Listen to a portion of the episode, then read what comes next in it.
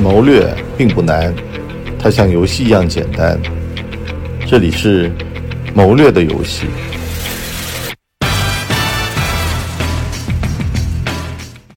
哎，大家好，欢迎收听谋略的游戏。这个话说啊，墙倒众人推。最近呢，有个女明星，因为呢，她这个事情啊比较大条，所以呢，就导致到呢，他成了污点艺人啊。最近呢，他的代言呢都被解约了。话说啊，这个还有一个呢，是某地的一个市委书记啊，拿巴掌去打了另外一个。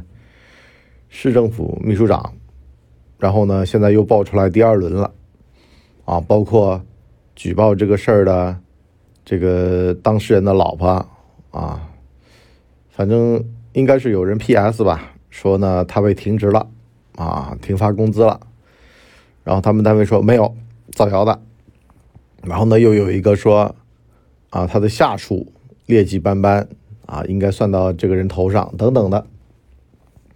哎，这个墙倒众人推这个事儿特别有意思，今天可以聊一聊。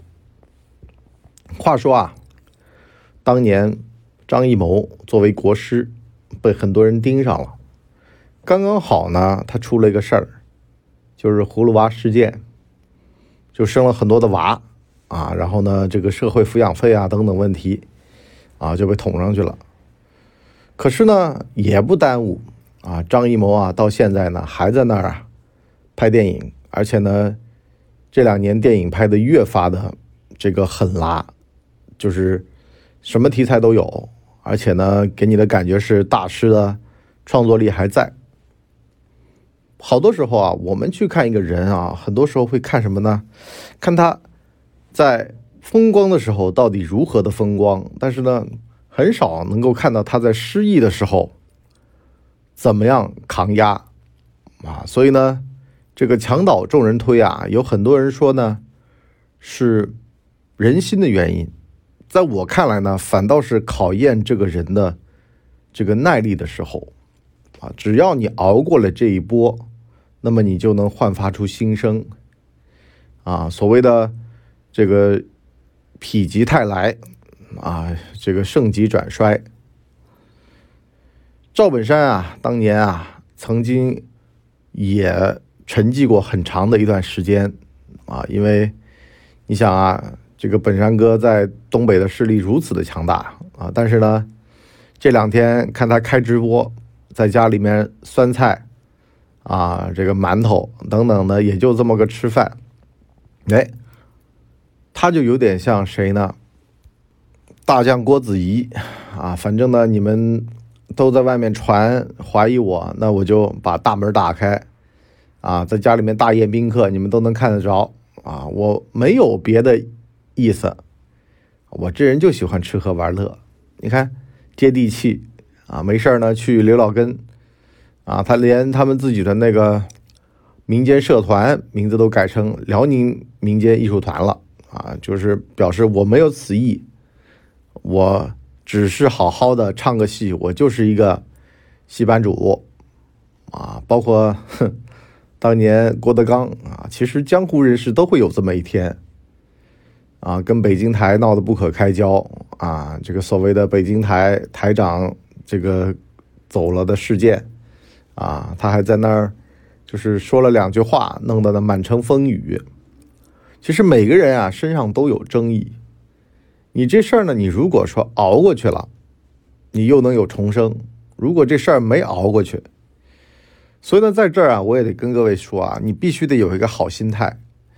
哪家公司、哪家企业、哪个人物背后没有几人说呢？你在好的时候吧，这些声音全都藏起来了。然后呢，在你不好的时候，就像这位正性女艺人一样的，好了，她的恶行恶状全部都公布在大众眼皮子底下啊，好像要批倒、批臭她。实际上呢，这些东西都是个客观存在啊，比如说她。台词不好，口齿不清楚，表达有问题，啊，想问题的逻辑跟一般人不一样，啊，原先呢，他的粉丝因为这个爱他、粉他，然后呢，现在呢，这些东西被公布出来之后呢，在大众面前呢，好像这些都是他的缺点，都是他身上的污点啊。当你喜欢一个人的时候吧，这人放个屁都是香的。可是呢，当如果大家都盯着他，说他这身上有缺点的时候，好了，拿着放大镜，各处找，哎，好的都被说成坏的了啊。本来呢，这是他的特色，这会儿呢就变成了他的问题啊。当然了，业务能力不好。水平差，可如果没有这次的这个道德原因啊，我觉得也没那么夸张。这就是墙倒众人推。我跟大家讲一个中国的普遍的倒霉逻辑啊。这个人呢，因为一件事儿，然后呢有了负面，然后呢很多人呢就跟他切割，切割完了呢，这会儿呢如果算完了呢还好。可是呢，这会儿可能会有公权力介入，为什么呢？他有负面了之后呢，就得查一查他有没有交税，哎，他有没有各种各样的问题？因为你引起了官方的注意啊，进入了视野范围，那被查啊，被盯上了。比如说刘晓庆啊，马上就查出了税务风波，比如说。范冰冰啊，当时呢就因为崔永元的这么一个阴阳合同的事儿，然后呢就被挖出来了。什么意思呢？我们平时啊，你不觉得啊，就这人得做的多正多直，可是呢，一旦要是相关单位介入去抽查你、核查你，这会儿呢就像一枚照妖镜一样的，就照出来你平时这人做的怎么样了。所以呢，我就说呀，这个人啊，你不能够超捷径啊，走这种啊歪心思。实际上就是因为呢，真到时候你在墙倒众人推的时候，别人推不倒你，那还行，那还成。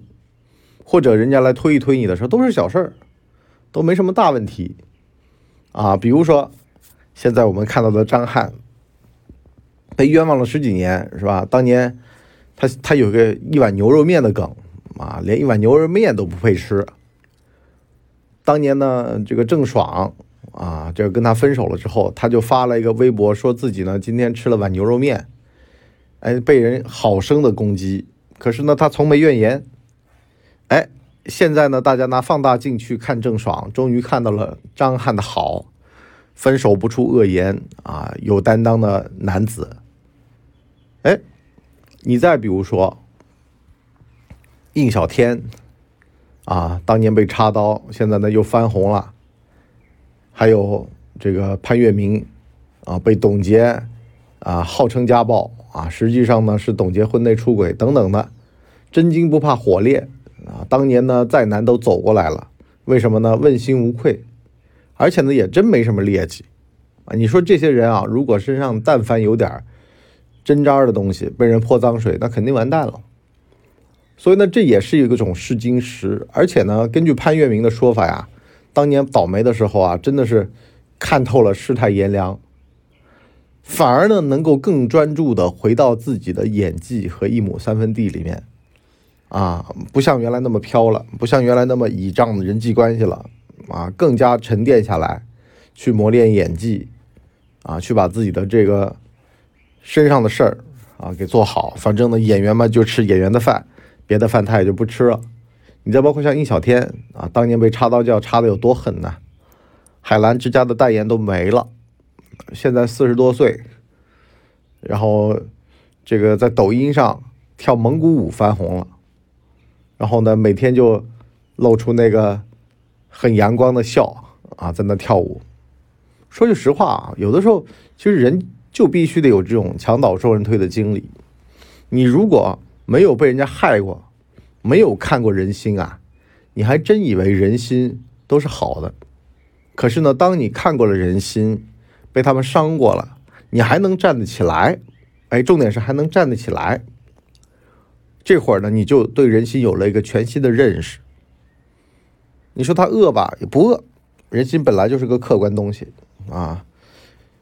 你说他善吧，人心本来也不善，啊，善的话呢，他也不爱看看你热闹了，不爱看你倒霉了，所以呢，你就可以很中立客观的去看待人心这回事儿。你不去触犯它，你不去摸它，但是呢，你也不怕它，啊，来就来，谁怕谁？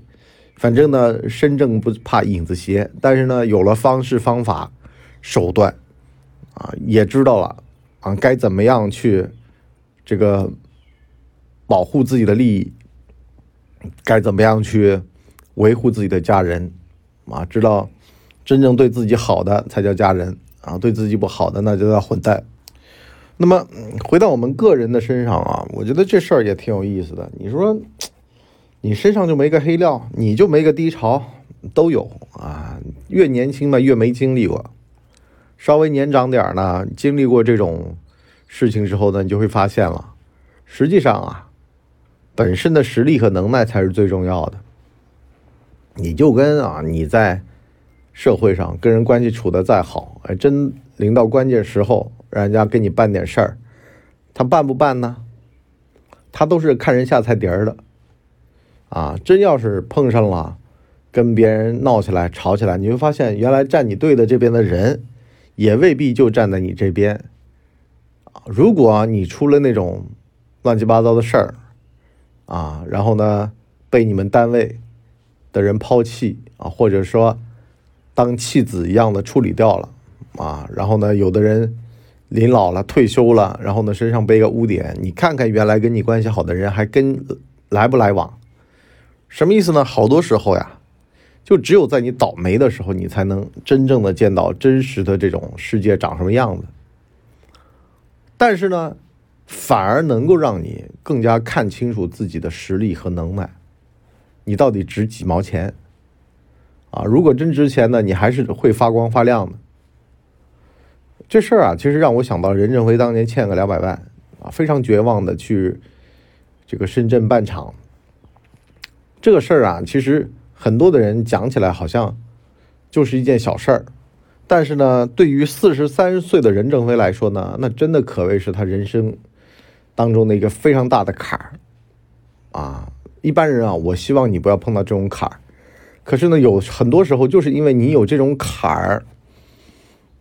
导致到你会有挣两百万的心啊，就是，但这个这个很痛苦啊，这就跟华为写的那个音的重生一样的，你这相当于就是羽毛骨头全退干净了，重新造了一个任正非出来啊，这哪是一般人能干得了的呀？但是呢，好多时候就是因为像这个莫泊桑写的那个项链一样的，你只有你把那个项链丢了。你打工还钱才能把这项链还上。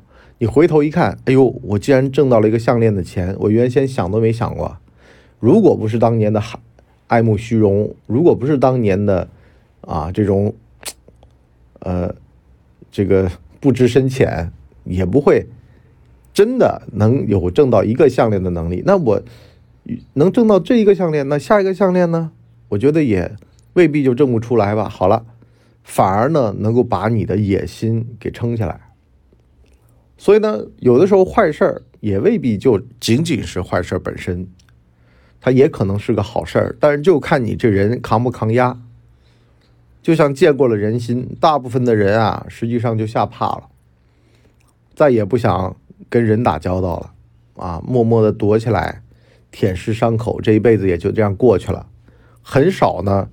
真正很厉害的人，他才会从里面走出去，重新的拥抱人群，然后呢，这个得到力量，啊，这个东西其实说句实话啊，这个人中龙凤一般都是从吃亏里面总结出经验，重新出发的，这才是真正的厉害的人啊。也就是说呢，被世界、被人心所伤，但是呢，却从中汲取了力量。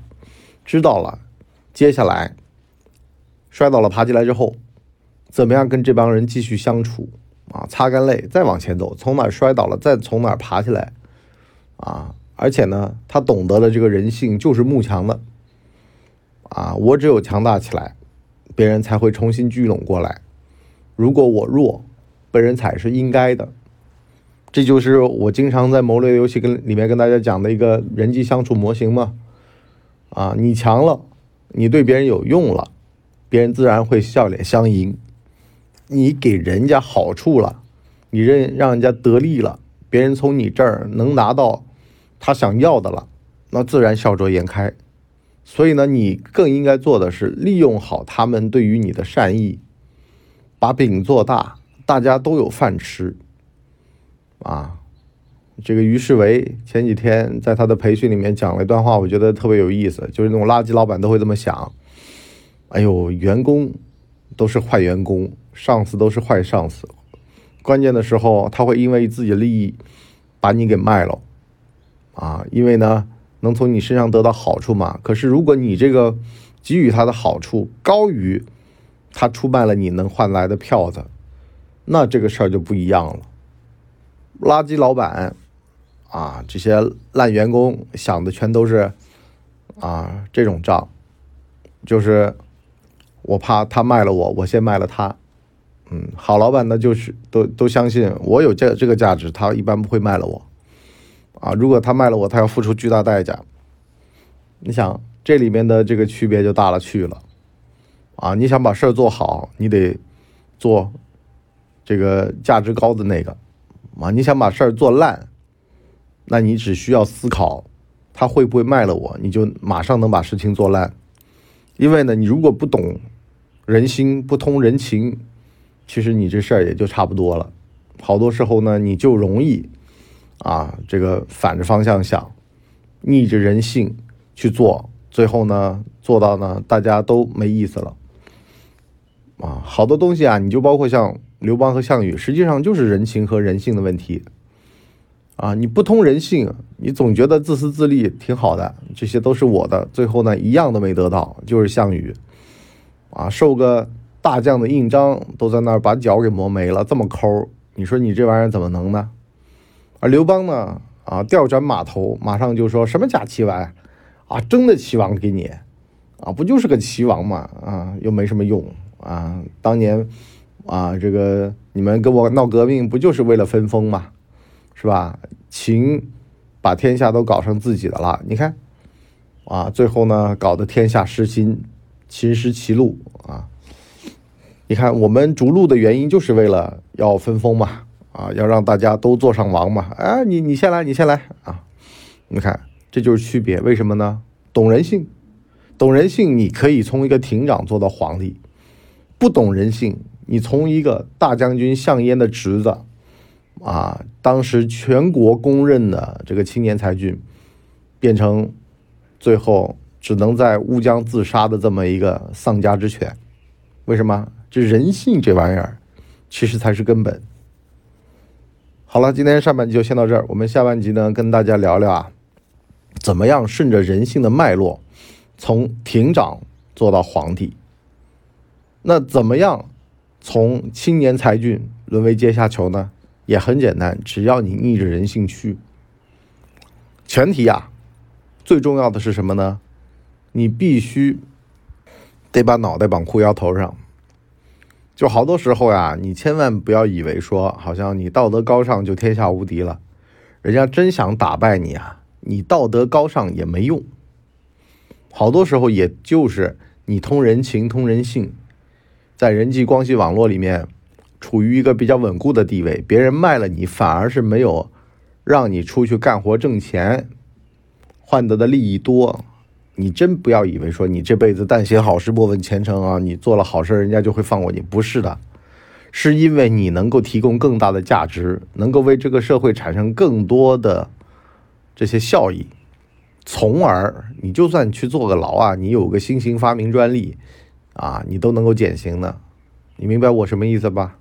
好吧，我们下半集里面跟大家聊，今天就先到这儿，我们下期再见，拜拜。哎呦，节目听完了。我是麻辣电台的台长杰森，欢迎大家添加干嘛电台官方微信，微信 ID 是文博小号的全拼，加入我们的社群，一起交流成长吧。干嘛电台扫清你人生路上的所有坑，付费订阅请关注微信订阅号干嘛播客。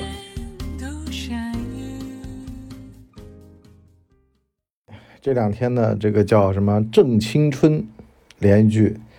上上来了啊，然后呢，这个里面刘敏涛和樱桃呢有一段戏，我觉得很精彩。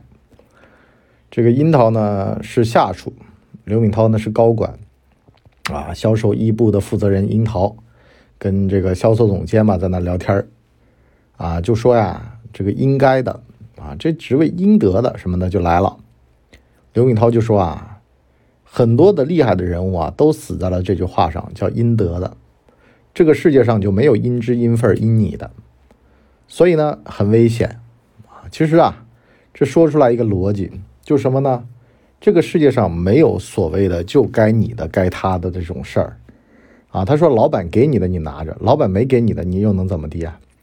啊，你还真投毒把他给弄死呀？这是我家的啊。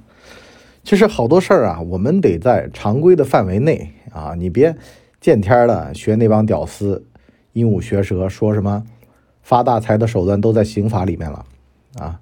其实刑法里面那些发财的手段，基本上后来都。得去挨枪子儿啊，所以呢，你说正正经经发财的人不少啊，别啊把自己的无能啊归纳到好像自个儿这个在犯罪这个事儿上面的问题啊。那个大部分的人都有原罪，没有啊？人家没原罪，人家好好的呢，人家靠本事吃饭，对吧？你呢是见天的在那儿想太多。其实啊，咱们就得这么说啊。就我们前面说的那个话题一样的，你这个本事的问题啊，你对社会贡献的问题，那贡献多了就该你的吗？也未必。但是呢，贡献多了比贡献少了的要命好点儿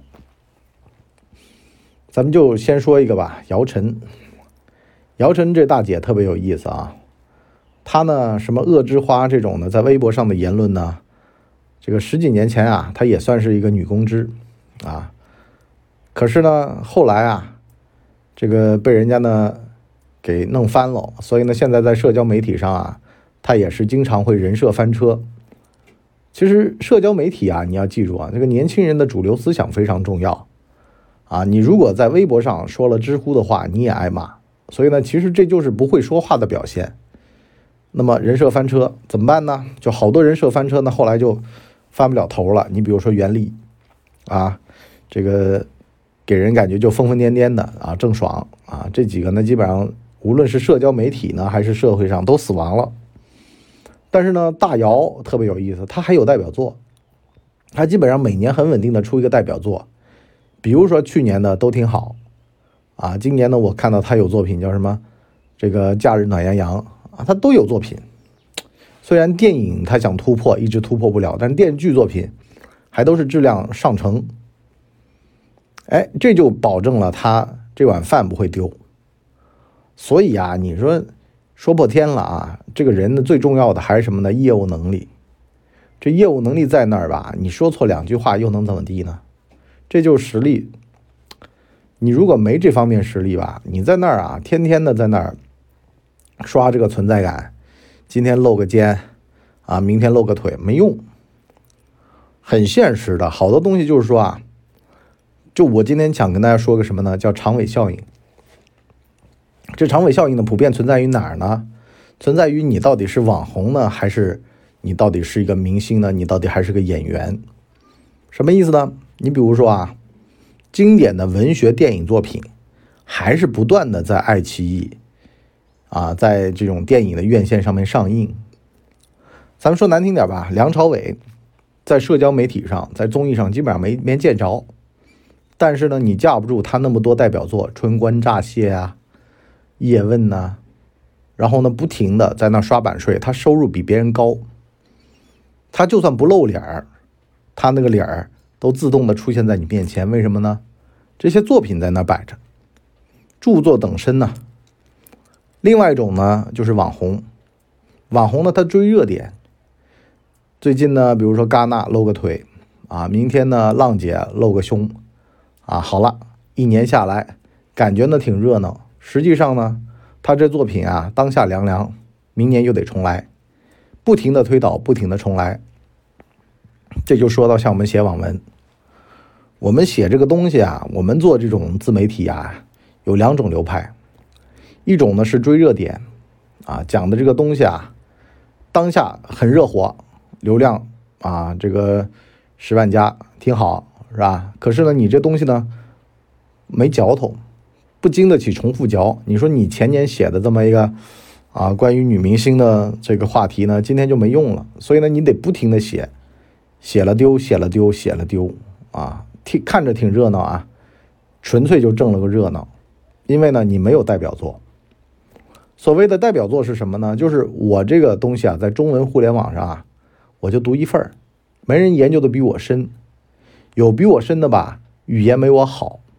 这叫独一份儿，不是人云亦云，不是说这两天聊郑爽，啊，我就聊郑爽了。我现在的策略从来不是这么干，我从来就是顺带就这么带过去，完事儿呢还是以这个事儿为主，主要还是解决问题。我是中文互联网独一份儿的解决问题的这么个博主，什么意思呢？就你拿我五年前的、六年前的东西听，这个势能，我滚雪球似的，我越滚越大。我不会今天用完了这个之之后吧，这层皮儿就没用了。接走了没有？你说梁朝伟、周迅为什么就是说偶尔出现在社交媒体上都能引起讨论？那是因为他们的作品不停的在你眼前晃动，啊，这个就非常，而且呢是人家主动来找你，实力在那儿的话呢，观众主动来找你，片方主动来找你，综艺主动来找你，而你呢追热点的话呢，就是你主动找他们，你找剧组说，哎。浪姐让我上一个呗，啊，你找戛纳说，哎，你让我蹭个红毯呗。好了，这么多年蹭下来，啊，说实话啊，有好多人也蹭上来了，也红了，但是呢，有更多人会凉凉了，因为你这种蹭热点嘛，会把心态给搞坏了。然后呢，你也没精力去搞你的代表作，人那么精力就那么多嘛，一天就二十四小时嘛。你说你花十二个小时联络戛纳，你怎么沉得下心来琢磨你的剧本、作品、演技呢？所以呢，这事儿就像我们就写这种公众号做自媒体啊，也是一样的。每个人做事业啊，都是有两套做法的。一套就是蹭热点儿，哪红走哪儿啊，挣快钱；另外一种呢，就是我就深耕我这领域，不要的流量我就不要啊，不欣赏我的人我就不行啊。就跟张东升这个片儿红了之后呢，大家都盯着这个秦昊，觉得他特别棒。实际上他十年前就特别棒了，他就是吃演员这碗饭。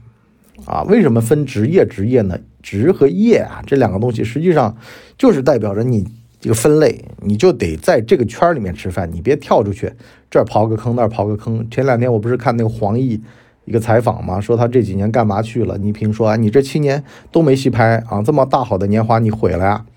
黄奕说做副业去了，明星做副业不也挺正常吗？可是啊，你到现在都没把职业转到商人那儿去呢，那证明你这个商还是失败的。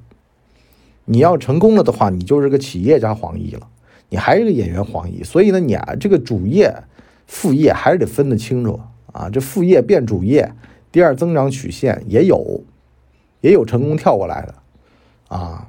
但是啊，说实话吧，我是觉得吧，就是你这人啊，还是得钻研业务，你别见天的啊，这热往这儿钻，那儿热往那儿钻啊。你没这个三两三啊，你最后还是上不了梁山。啊，你真进了土匪窝子，人家都凶狠的要命啊，都有身上背着杀人的案子。一问你，你说我我最近准备投毒成功啊，我我准备毕业了。你说你这死不死啊？所以呢，人啊，这个东西啊，必须得沉得下心啊，琢磨得出来演技，做得了事儿啊。你说你演员啊，人家到你剧组拉剧拉过去演戏，你还是网红那套东西啊，说个一二三四五六七。啊，然后呢，弄个绿幕背景啊，弄个背替，好了，你觉得你这戏，你今年可以啊，明年可以，你后年呢？你总有一年你会碰上事儿。就好多的女演员为什么后来就凉了，就是因为呢，她这个东西真拿不出手啊，步步没有代表作啊，就让人看不进去啊，总觉得出戏，而且呢，会吸引来一堆烂粉丝，他们不是欣赏你的业务能力的，他们欣赏你的颜的。这个短期来说还可以，长期了怎么办？假以时日，有更新的颜，你说你这玩意儿打得过的？所以呢，我们这个今天这就先聊到这儿啊。我们加餐版里面跟大家讲讲，怎么样让大家关注你的业务能力，而别天天盯着你这个盐、你这个新闻、你这个绯闻、你这个乱七八糟的东西。而且呢，你也别把自个儿心态弄坏了啊！想当演员就好好当。啊，别见天儿的在那儿啊图热闹啊，图热闹很容易，你这个热点图来图去，图来图去呢，最后把自己的这个本心给忘了，到底自个儿干嘛的都不清楚啊。好像婚恋专家了是吧？结婚专家，结婚大师。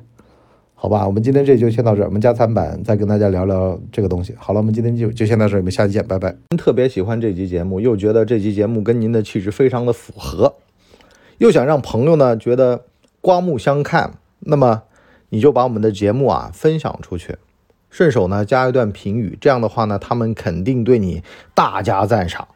我们有十集的免费的单集分享的名额，随便用。感谢您随手转发知识和套路。所以啊，这个当演员、当艺人啊，跟我们现实生活做生意、从艺工作都很像的。你要是没点本事吧，你总觉得你不弄点热点吧，那不行。